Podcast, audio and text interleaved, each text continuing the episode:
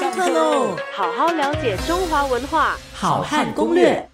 就像我们在新加坡呢，我们喜欢吃澳洲来的龙虾啦，啊，智利的大樱桃啦，还是挪威的鲑鱼一样啊，我们啊喜欢吃外来的食物。那么唐朝的人呢，也喜欢吃外来的食物啊。那么《旧唐书》里面呢，就提到过哈，这在唐代呢。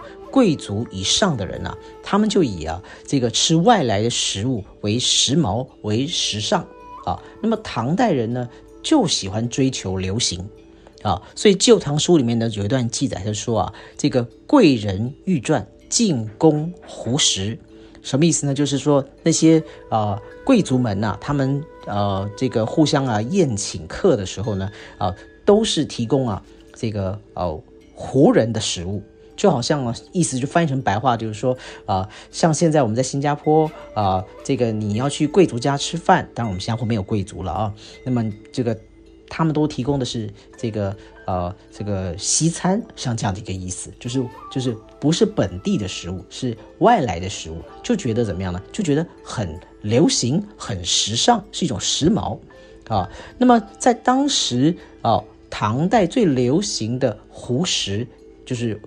洋食啊，就是现在讲的，就是外来的食品很多啊。那么现在我找的资料，我看一下，我们能够想象的有一种啊，而且现在还在吃的哈，就是什么呢？叫做碧螺。当时叫做碧螺，碧啊，你就想是毕业的那个碧，螺啊，就四维螺啊，就是天罗地网的那个罗，啊，那么你也可以把它这两个字啊，左边加一个食部，就是吃饭的食啊，食部。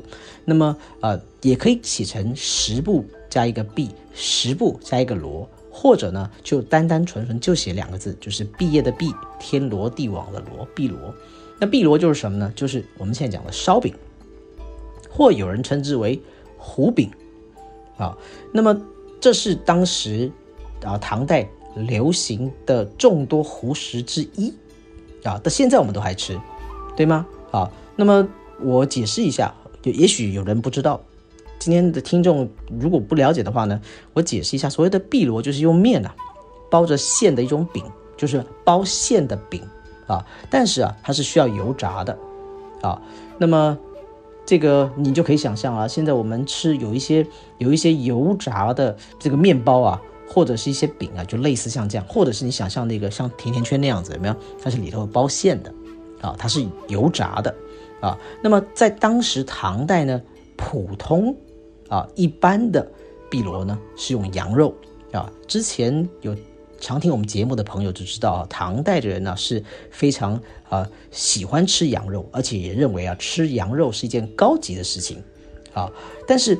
唐代的有很多吃货啊，有很多爱吃的老饕啊，那他们就喜欢创新了，啊，有一个人呢，就曾经写下了他们当时这美味异常的这个碧螺的食谱，就是烧饼的食谱啊。有一个叫做刘询啊，那么刘询呢，他就写了他的这个食谱是用什么来做碧螺呢？用什么来做烧饼呢？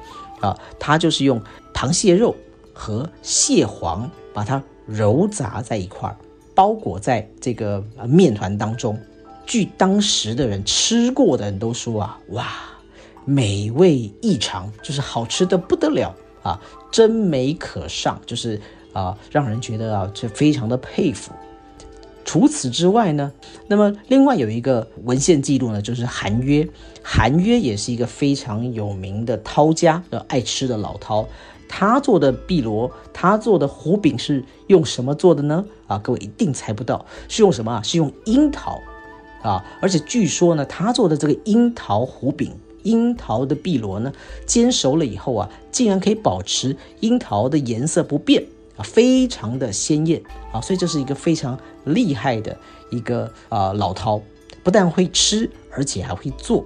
好好了解中华文化，好汉攻略，下课喽。